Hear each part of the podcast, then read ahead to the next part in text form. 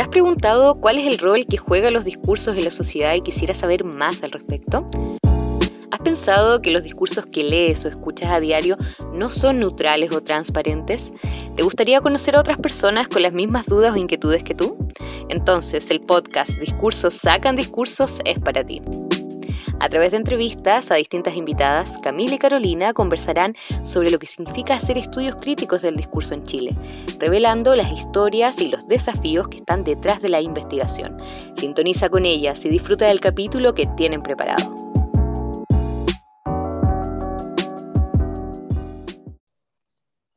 Hola a todos, todas, todos, bienvenidos al sexto episodio de nuestro podcast. Ha pasado muy rápido el tiempo no queda nada para que termine el año, queda, súper poquito. Antes de comenzar, eh, quisiéramos con, bueno, con Camila, que me acompaña como siempre en estas aventuras, reiterar nuestros agradecimientos al apoyo que hemos recibido en la realización de este podcast, tanto a la comunidad de LED Chile como también a los colegas que han participado en las entrevistas y quienes lo han compartido con sus estudiantes o con amigos. Em, además, quiero aprovechar de recordarles que si tienen sugerencias, siempre nos pueden contactar a nuestros correos a través de la cuenta de Instagram del podcast. ¿ya? Bueno, habiendo dicho eso, amiga, te doy el pase para que nos presentes a nuestra invitada del día de hoy. Muchas gracias, Carolina, por esta introducción. Yo estoy muy contenta y emocionada también por poder presentar a nuestra invitada. Está con nosotras Dominique Mangi, ella es profesora de educación diferencial de la Universidad Metropolitana de Ciencias de la Educación, ex pedagógico, y doctora en lingüística de la Pontificia Universidad Católica de Valparaíso. Desde hace 12 años forma profesoras y profesores en la Escuela de Pedagogía de esta casa de estudios y desde hace 5 años trabaja como investigadora junto a un equipo más amplio en el Centro de Investigación para la Educación Inclusiva, desarrollando estudios en torno a prácticas educativas y escuelas para la inclusión. Siempre mirando desde la educación, investiga usando la semiótica social y la multimodalidad para comprender los significados que intercambian los actores educativos en distintos espacios, articulando con enfoques etnográficos y de investigación participativa. Pertenece al colectivo 33 y a Red LEM, la red de estudios latinoamericanos en multimodalidad, y organizó recientemente el Congreso Internacional en Multimodalidad ICOM por primera vez realizado en Latinoamérica. Muchas gracias, Domi, por aceptar nuestra invitación. ¿Cómo estás? Por acá, muy bien, muchas gracias. También muy contenta de encontrarme con ustedes en este espacio tan entretenido que ustedes inventaron. Muy buen invento. Muy buen invento, ir innovando para poder escucharnos, mm, ¿cierto? En otros espacios, en otros contextos, en otros formatos distintos. Así que felicitaciones a las dos por el invento. Bueno, muchas, muchas gracias entonces por, por aceptar esta invitación. Y para empezar, para que nuestra comunidad te conozca algo más en profundidad, eh, lo primero que quisiéramos preguntarte es, eh, ¿qué te dedicas a investigar y cómo surgen estas preocupaciones en tu trayectoria académica? Mm, bueno, principalmente eh, investigo los significados en espacios educativos. Ya en un comienzo me concentré en lo que algunos llaman discurso pedagógico, pero luego fui ampliando, bueno, siempre desde una perspectiva multimodal, ¿cierto? Que es como lo que he tratado de desarrollar y siempre ampliándolo hacia la interacción y el intercambio de significados, porque me quedaban, si no, otros actores educativos fuera, me quedaba con el profe muy central, pero me quedaba con otros actores educativos fuera de, ese análisis. No, no, no te preocupes, no pasa nada, estamos en vivo y en directo, así que son gajes del oficio, como decía Carola. Y con respecto a esto que nos cuentas, eh, Domi, ¿qué otros elementos de tu historia personal o de tu contexto más inmediato te han influenciado a lo largo de tu formación ¿no? para llegar a, estos temas que, que, has trabajado? Bueno, como, lo, como los datos que tú dabas sobre mi biografía al inicio, ¿cierto? Yo soy, primero que nada, profesora, ¿cierto? Soy profesora de educación diferencial, esa es mi formación original. Em, y bueno, fui llegando al tema del lenguaje porque me formé para trabajar con personas sordas, ¿ya? Entonces, eh, cuando uno estudia lengua de señas, la verdad es que uno se maravilla y vinieron a mí muchísimas preguntas con respecto al lenguaje y a la comunicación en general. Y a través de ahí fue que eh, fui llegando a la lingüística primero y ahora en realidad espero estar trabajando un poco más ampliamente que la lingüística, más desde la semiótica. Y mm, bueno, hay muchos, muchos, yo creo que muchos hitos, como en cualquiera de la vida de todos nosotros, ¿cierto? Muchos hitos que nos han ido eh, trazando un rumbo hasta donde estamos ahora. Mm, no sé, por ejemplo, mis primeras preguntas sobre el lenguaje, con lo que tenía a mano en el pedagógico, las respondí desde Maturana, ¿cierto? Desde lo que nos iba diciendo Maturana con respecto al, al lugar del lenguaje en, en, estas interacciones humanas. Y luego eh, Vygotsky, soy muy importante Vygotsky, muy fan de Vygotsky en mi formación inicial, también con un, un lugar importante hablando de comunicación y de lenguaje. Y luego, fíjate que en Santiago, el primer libro que me compré, yo lo recuerdo así tal cual, porque junté mis lucas, fue el de Vygotsky. Y un segundo libro que me compré fue uno que encontré, que yo le decía mi libro verde, y que era un libro que yo no sabía, eh, que era de gente de acá de Valparaíso. Era un libro que se llamaba algo así como La comprensión de textos de la, sala, de la teoría de la sala de clases, algo así.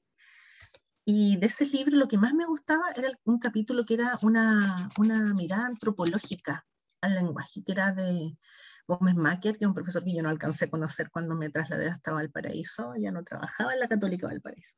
Entonces, como que por ahí empecé a acercarme al lenguaje, desde la interculturalidad y la lengua de señas y estas lecturas que venían como de otros lados.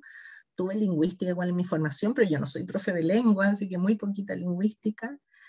Y bueno, cuando me trasladé a la quinta región, por motivos familiares, ya con, casada con una guagua, que ahora tiene 24, así que todo este tiempo llevo acá, eh, trabajando en escuelas, en escuelas especiales, y me tocó trabajar con sordos también acá, eh, vi la urgente necesidad de estudiar más, porque me daba cuenta de que lo que me habían formado y lo que circulaba en ese minuto, que harto tiempo atrás, cuando recién escuelas de lenguaje estaban apareciendo. Ustedes, bueno, acá en Chile ahora hay escuelas de lenguaje, no sé, varias en una misma cuadra. En esa época no era así, pero se veía que eso iba a pasar.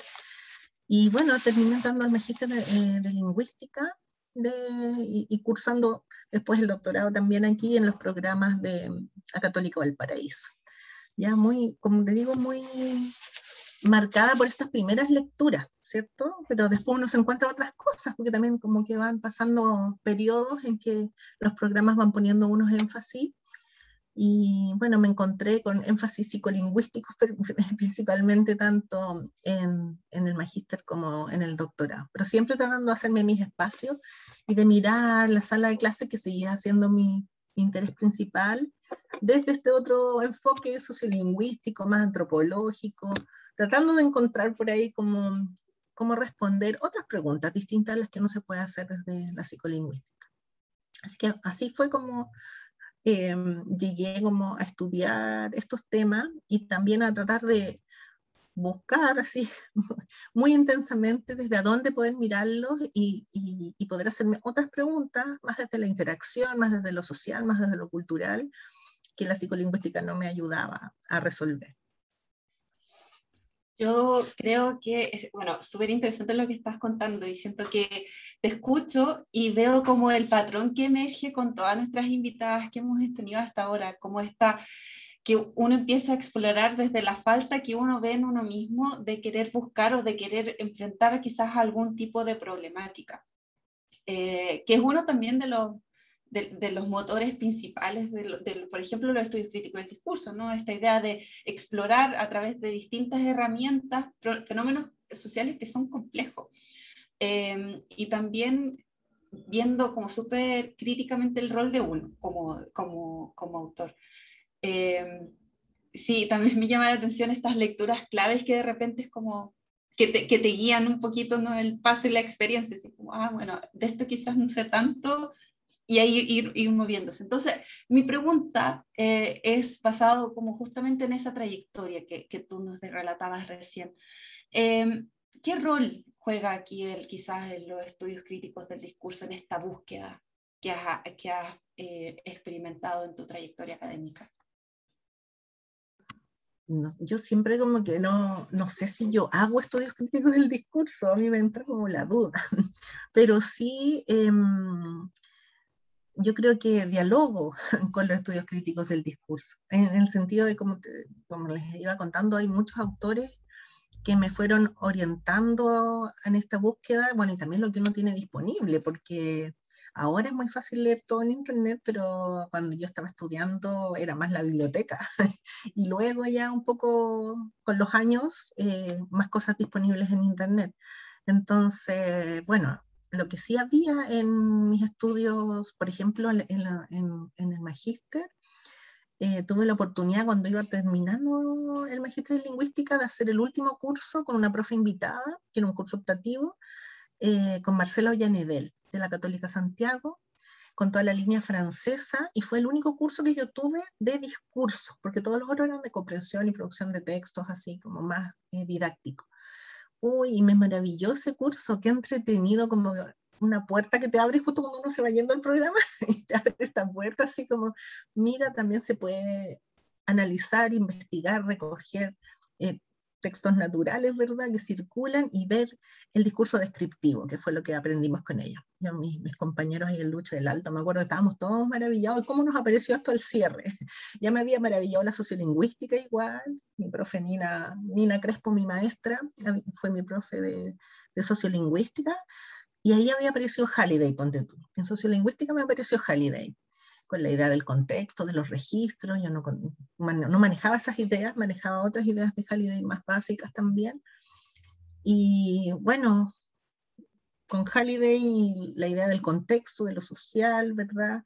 Luego aparecen como las ideologías y ah, descubrir a Cres, porque para mí Cres fue como el gran descubrimiento y, llegué a él a través de otro lado, nada que ver, así como en el ramo del doctorado de psicología cognitiva, de lo, cuando uno le toca así como disertar, exponer, y yo elegí em, aprendizaje situado, cognición situada, y a través de cognición situada llegué a aprendizaje situado. Y en aprendizaje situado llegué a los textos de las nuevas alfabetizaciones, New Literacy Studies, y por ahí llega la multimodalidad. Me di la tremenda vuelta y por ahí llega la multimodalidad. Y claro, pues descubrir a Cres y su planteamiento, ¿cierto? Que él, si bien a lo mejor no se declara como parte de los estudios críticos del discurso, está en las lecturas básicas que uno hace desde ahí, ¿verdad? Con sus propuestas. Y mm, por eso yo no sé si me declaro como parte de los estudios críticos, pero sí, desde el principio sintonicé con esta idea del diseño, ¿cierto? Mm. Él habla del diseño, ¿ya? Como que dice, ya hay que mirar críticamente, qué sé yo, pero lo importante aquí es el trabajo semiótico y el rol que tiene el trabajo semiótico en la vida de los seres humanos y la posibilidad de conocerlo, explorarlo y proyectar, ¿cierto? Una mirada hacia adelante, dice él, hacia el futuro, una participación equitativa de todos los que somos creadores de significado. ¿ya? Y eso a mí me hizo mucho sentido, más encima yo educadora diferencial, ¿cierto? Me hace más sentido todavía esta mirada como de justicia social que puedo encontrar en autores como Halliday, porque en Halliday también está, y, y, en Cres, y bueno, y en Van y en todos los que continúe leyendo después. Entonces, me aproximo a los estudios críticos del discurso por ahí. Llego a leer Fairclough, por supuesto, pero como mi interés es multimodalidad y, mirar los significados más allá del solo lo que se habla, lo que se escribe, esta idea de, del diseño me hace muchísimo sentido hasta el día de hoy. Todavía me creo que es algo que, que es como la razón por la que investigo, ¿no? No solamente para descubrir y desnaturalizar ahí esas injusticias que circulan en estos discursos, sino como para poder decir cómo esto que ahora sabemos mm. nos puede servir para construir una sociedad mejor. Sí, qué, qué notable, Domi, cómo al fin y al cabo cada, cada una de nosotras va, va entrelazando su propia historia, ¿no? sus, motivaciones, sus pasiones, eh, sus inquietudes personales con una trama más amplia ¿no? y, y muchas veces inabarcable de autores, autoras, referentes, eh, tanto locales ¿no? como extranjeros, que, que de alguna manera no, no, solo nos van marcando o nos van abriendo puertas, como, como tú señalabas, sino que em, nos van invitando a comprender los fenómenos, las problemáticas que, que nos preocupan ¿no? desde múltiples lentes y al final eh, es un gran tejido el que nos va arropando a medida que, avanzamos en, la, investigación.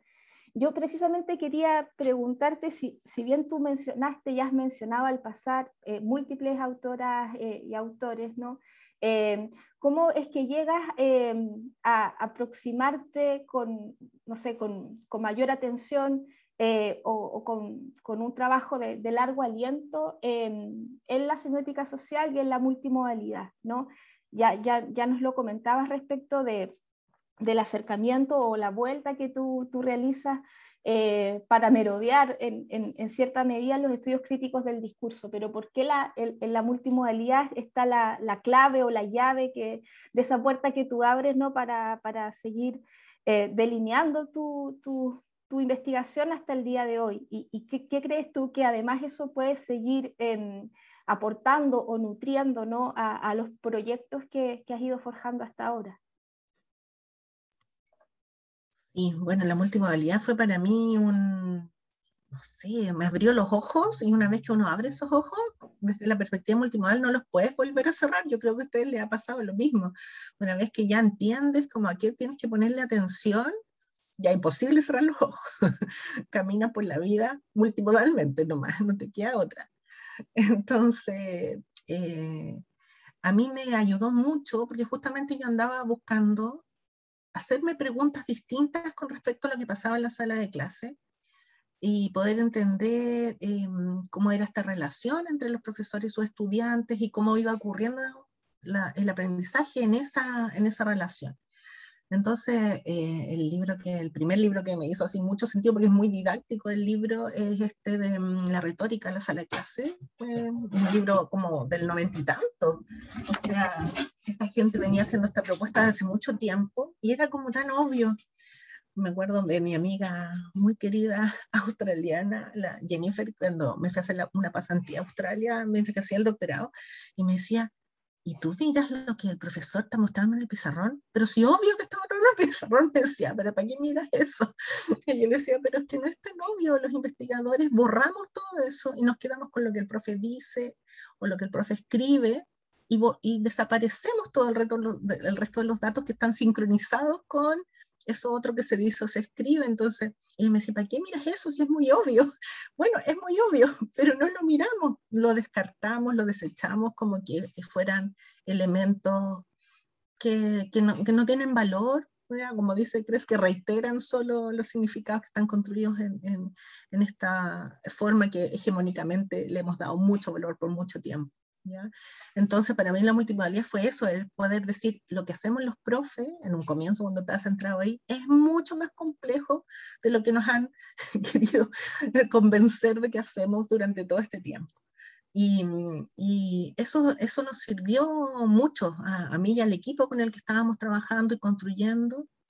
Eh, nos sirvió mucho desde, para darnos cuenta y valorar eh, no sé, por lo que el análisis del discurso hasta el momento, cuando miraba la sala de clase, no valoraban, Entonces, para mí eso fue muy importante y por eso seguimos empujándolo y después ampliando, porque después ya no mirábamos solo lo que el profe hacía, sino que también como el estudiante aprendía, también multimodalmente, y ya después nos salimos de la sala de clase y ahora miramos todos los espacios educativos y no necesariamente el aula como el único espacio donde se aprende, etcétera. Así que no, yo creo que la semiótica social que, nos, que, nos que me ayudó a entender la importancia de mirar este marco cultural y social donde se dan estos significados, me, me desafía todavía, porque siempre como que uno se queda corta con encontrar elementos desde donde hacer esta interpretación de estos más chiquititos, estos microsegmentos que uno mira en distintos contextos.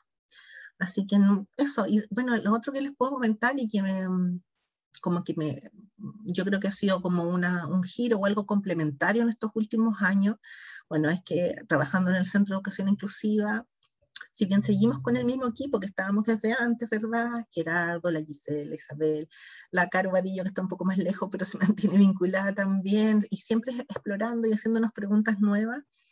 En el centro el trabajar interdisciplinariamente nos ayudó mucho a poder complementar justamente la semiótica social con otras metodologías para investigar, pero además poder abordar como conocíamos el enfoque ecológico de Brenner, por ejemplo, pero para nosotros fue muy fundamental ponerlo en diálogo con la sistémica funcional, la sistémica social, porque de verdad nos ayudaba a mirar complejamente el, el, fenómeno educativo, no solamente la sala de clases, sino que esta idea importante de las políticas públicas y cómo influían en estas decisiones y en estas prácticas que, que, estábamos observando en la sala y en estos discursos que estábamos mirando que circulaban en contexto educativo. Entonces, creo que el enfoque ecológico ha sido como algo que le hemos sacado el jugo, lo hemos resignificado, reformulado, eh, para que nos ayude a, a mirar eh, sin dejar otras ideas importantes fuera de estos análisis, ¿verdad? Porque bueno, yo creo que a ustedes les ha pasado lo mismo, que a veces que analizamos algo que se dice o que se hace, o sea, que se dice o que se escribe, y cuando lo ponemos en su contexto y miramos todos los otros significados que circulaban alrededor, encontramos incluso que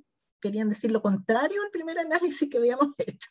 Entonces, es muy importante como bueno, ya lo había dicho hace mucho tiempo, Jalide, mirar el texto en su contexto, pero es una tarea difícil y es una tarea que eh, nos gustaría que fuera más sencilla para poder hacerla más rápido también, porque el análisis multimodal es muy lento, muy, muy lento, y por lo menos a mí me gusta hacerlo a mano.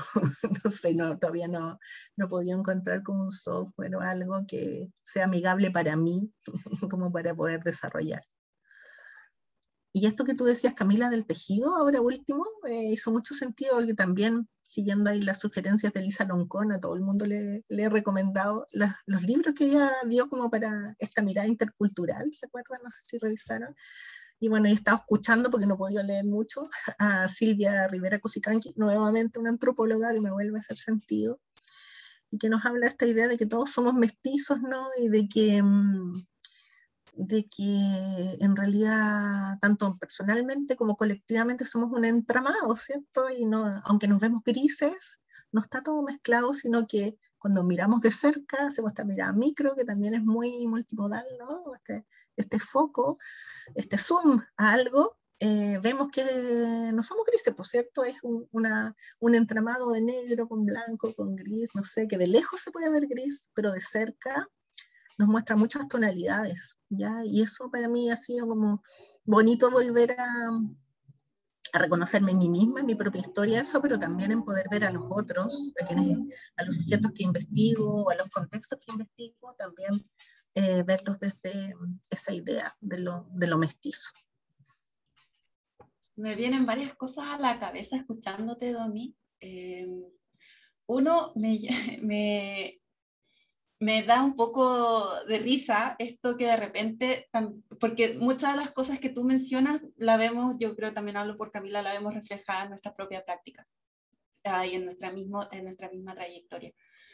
Eh, pero esta, también esta idea de buscar la interdisciplinaridad como, como, una vía, ¿no? como una vía para poder explorar de forma mucho más completa lo que uno está investigando. Y me da risa porque de repente uno se pierde tanto en las etiquetas, ¿no?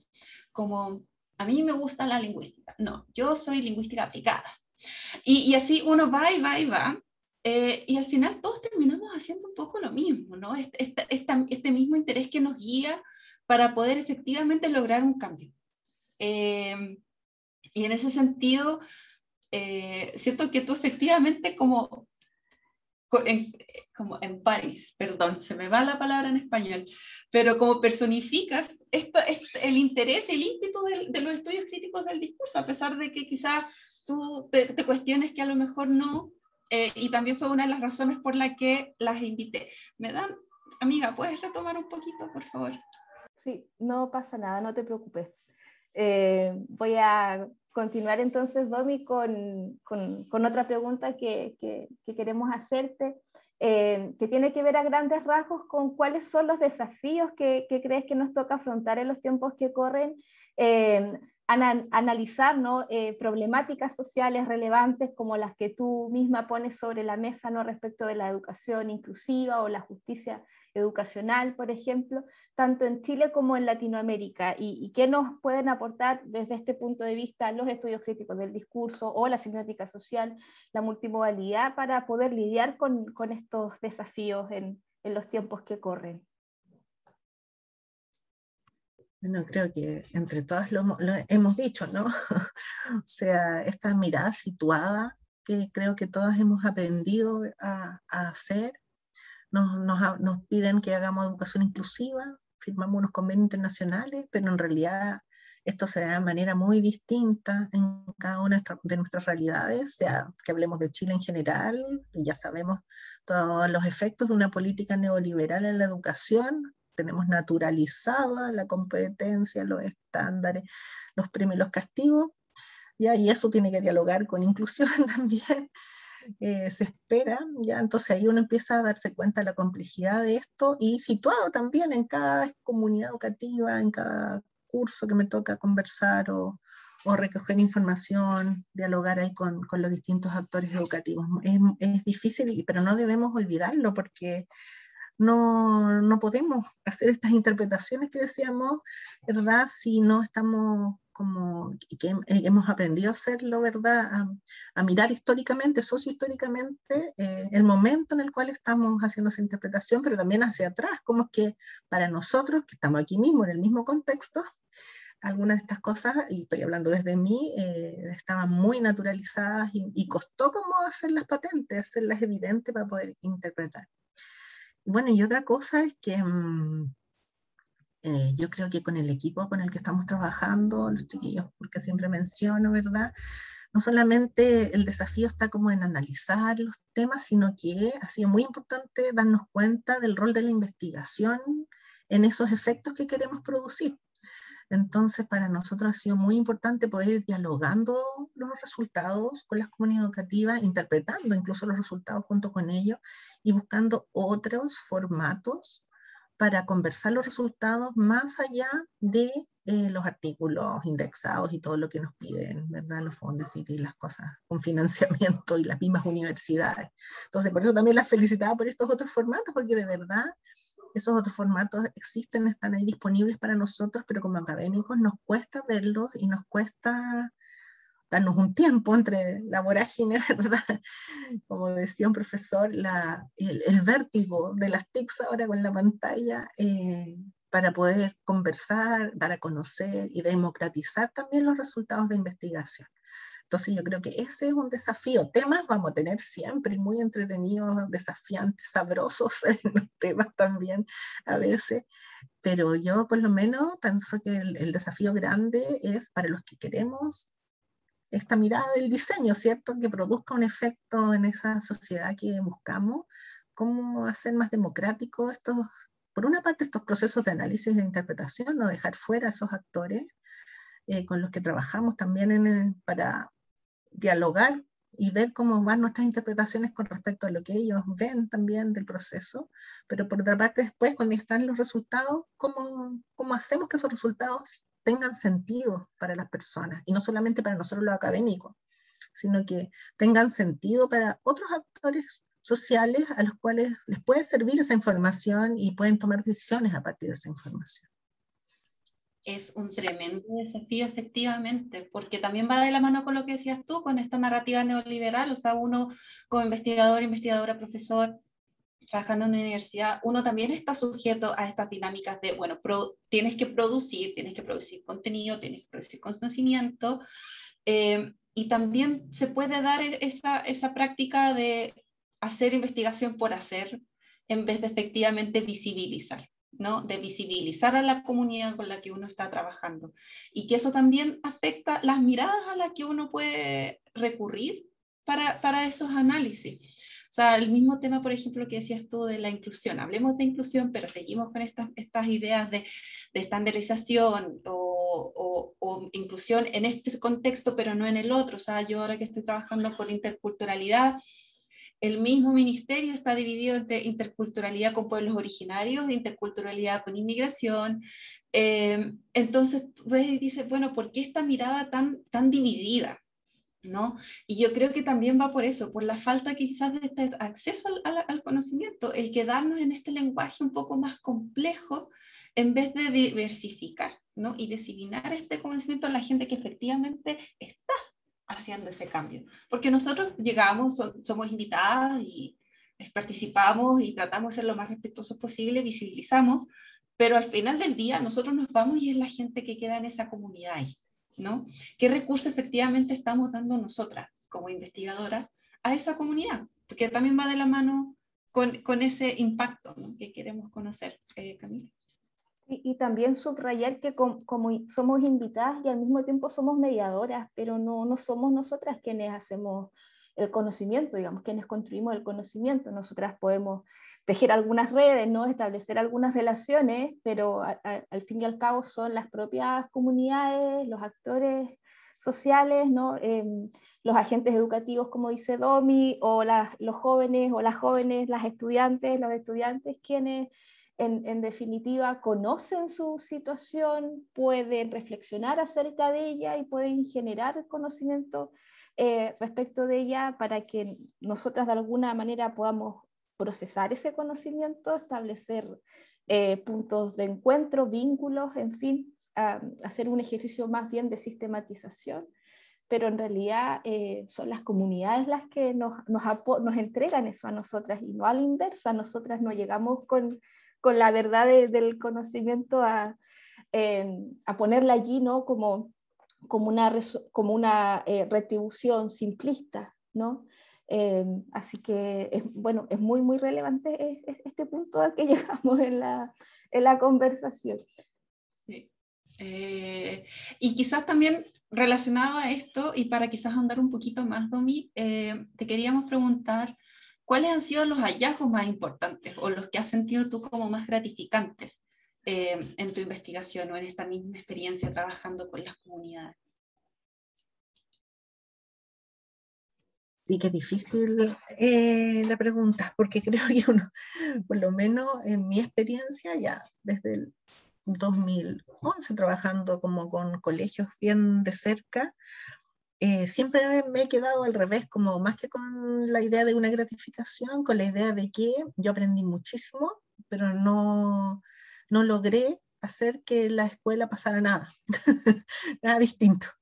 Por eso es que hemos también cuestionado harto con el equipo en estos últimos años, porque no es que queramos nosotros ser como los responsables de un cambio en la escuela, no es eso, pero sí, más encima si uno está financiada por el Estado, o sea, con dinero de todos los chilenos, nosotros queremos que ese dinero esté bien invertido, siempre lo tomamos con mucha responsabilidad y, buscamos que ojalá la escuela pueda resolver alguno de sus problemas basado en los resultados o en el proceso de investigación que hacemos eh, con ellos. Entonces, mm, ha sido gratificante en el sentido de que nosotros hemos aprendido mucho, pero siempre me, de verdad me quedo con un sabor amargo porque pienso que, bueno, es una complejidad enorme a escuela, ¿verdad? Como parte del universo educativo, como le denominamos con, con, toda la línea 4 con la, que investigamos, pero mm, lo que más nos gustaría es, poder de verdad causar algún, solucionar alguna, algún problema, causar algún impacto positivo, aunque fuera muy pequeñito en las escuelas.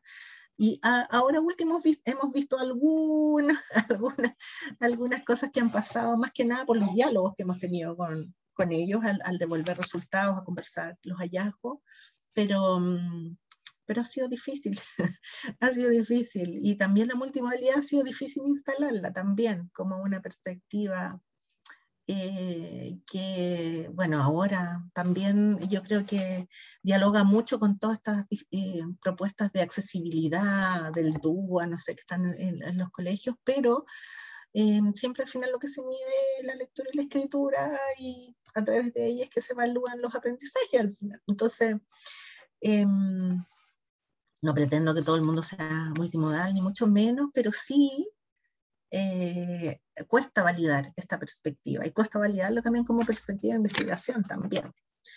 Pero, o sea, yo no me hago problemas, a mí me entretiene, o sea, si es por investigar, yo me mantengo aquí, pero sí como que lo veo como una responsabilidad grande, como em, hay cosas que se pueden mirar de otra perspectiva, conocemos esa perspectiva, tenemos entonces que ponerla que ponerla a disposición de otras personas también para, para poder hacerse otras preguntas, que para mí eso es súper importante siempre, o sea, la perspectiva te abre otras posibilidades de preguntarte otras cosas, ¿no? Y la multimodalidad y la semántica social te abre esa, esa, perspectiva de frentón, o sea, hay cosas que jamás te hubieras preguntado si no conoces este enfoque teórico, esta, esta mirada sobre la comunicación, sobre el aprendizaje, sobre la creación de significado.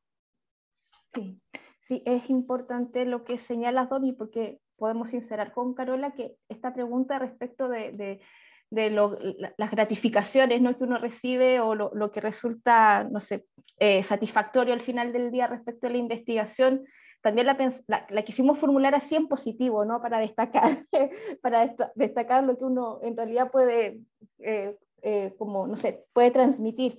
Pero es cierto que también lo pensamos en términos de desafíos todo el tiempo, ¿no? Que, que, hay, que hay dificultades, que hay muchos obstáculos con los cuales lidiar, eh, y, que no, y que si bien es cierto, las perspectivas teóricas, metodológicas que adoptamos nos van eh, abriendo puertas o nos van quitando velos ¿no? para, para acercarnos a, a, esas problemáticas en el, en el, día a día, en, la práctica, eh, evidentemente que, que, hay muchos otros problemas o, no sé, desafíos ¿no? en general con los cuales lidiar. Así que es, es, de todas formas relevante que, que lo que lo señale.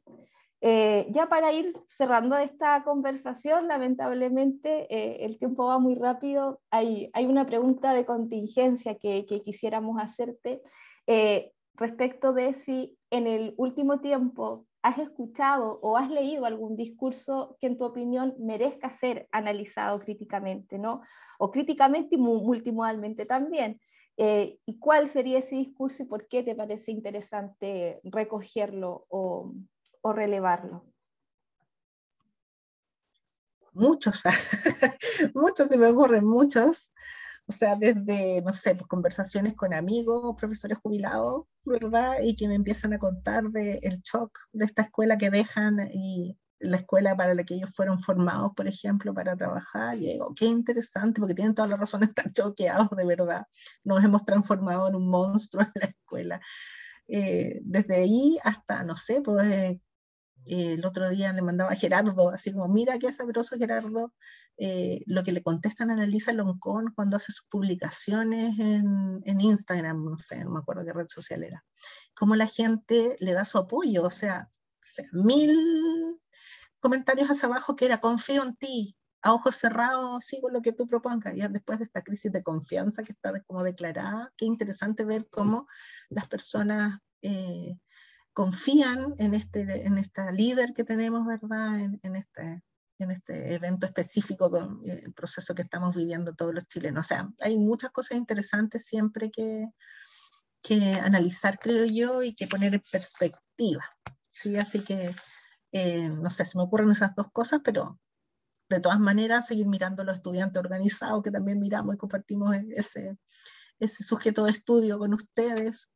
Eh, bueno, y en general, eh, desde la mirada de la semiótica social, justamente cualquiera de las voces que miramos y que, observamos cómo hacen su trabajo semiótico, siempre vamos a estar visibilizando actores sociales que en general no son tan reconocidos eh, en nuestra sociedad. Y eso me parece como un desafío siempre importante, muy importante de todas maneras.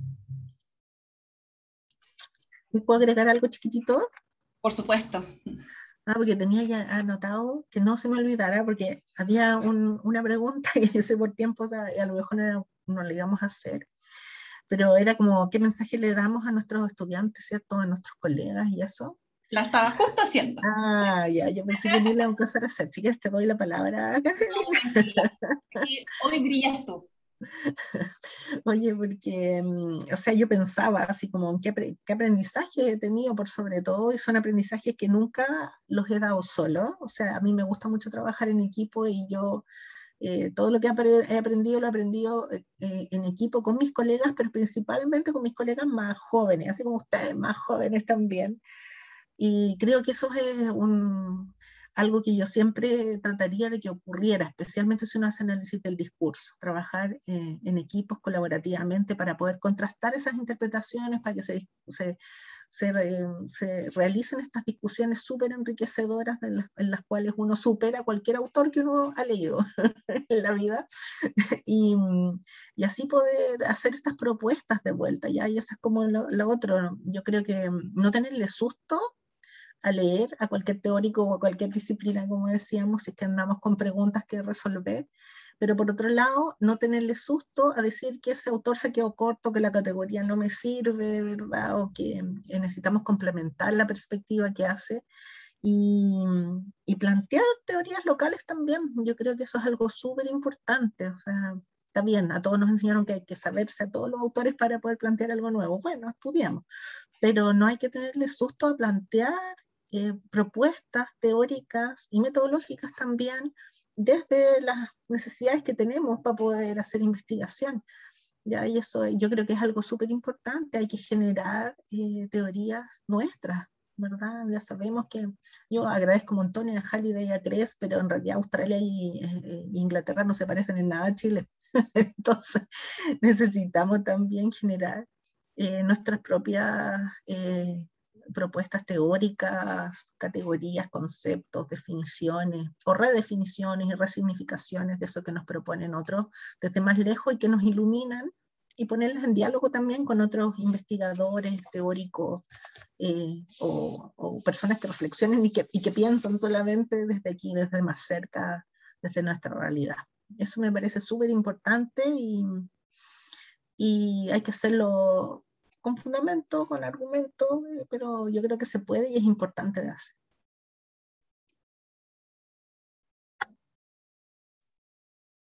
Sí, sí, de todas maneras, Domi. Y yo también no, no quisiera que, que, esta conversación se cerrara sin destacar eh, la enorme contribución que tú has hecho para nosotras, eh, para muchas, muchos investigadores en formación, investigadores jóvenes que, que hemos encontrado en ti, inspiración también.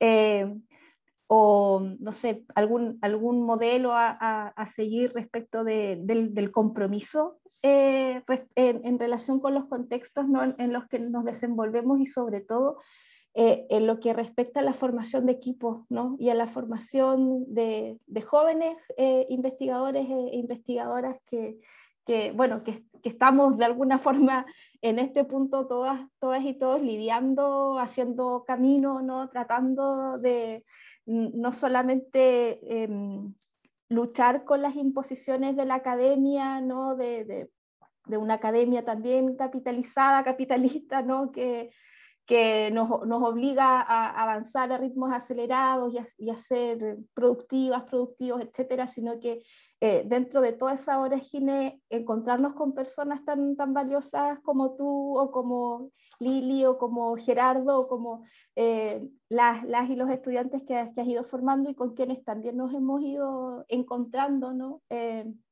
y nos hemos ido acompañando en este proceso. Así que yo no quería dejar, dejar pasar esta mención antes de, de cerrar la, la, conversación del día de hoy.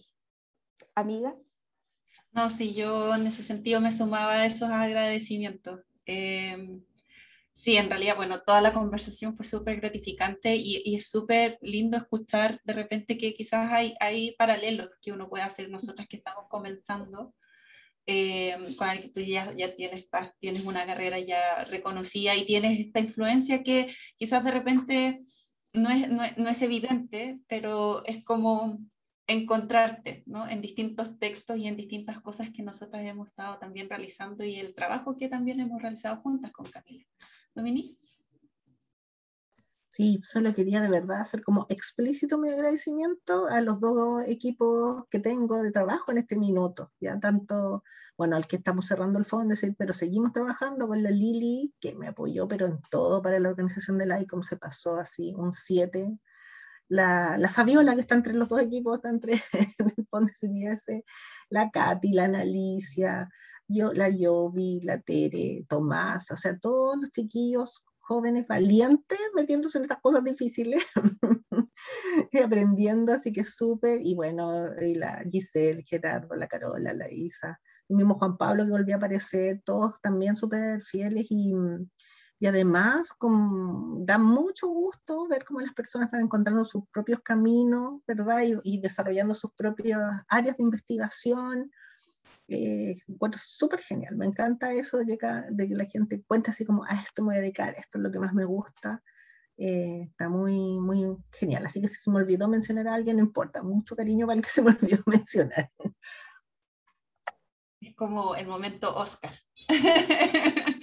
Eh, pero muy merecido, o sea, en realidad, como se dice en inglés, se requiere una, una villa de repente para, para hacer lo que uno hace, ¿no?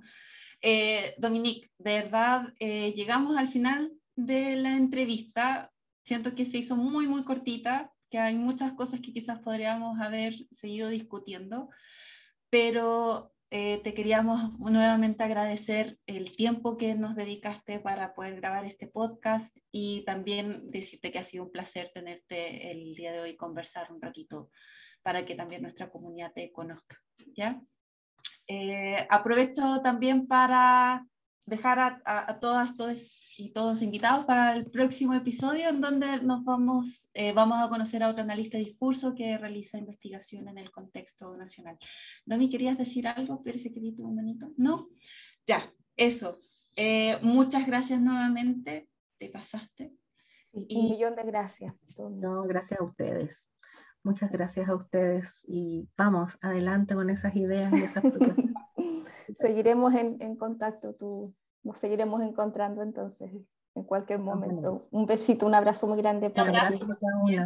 Muchas gracias. Chao. Chao, chao. Muchas gracias por acompañarnos en un nuevo episodio de Discursos Sacan Discursos. Les invitamos a seguir el podcast en Spotify y en nuestra cuenta de Instagram Discursos Sacan Discursos para que puedan recibir notificaciones sobre nuestros próximos capítulos. También pueden revisar la página web y el Facebook de ALET Chile para tener más información sobre esta y otras actividades. Hasta pronto.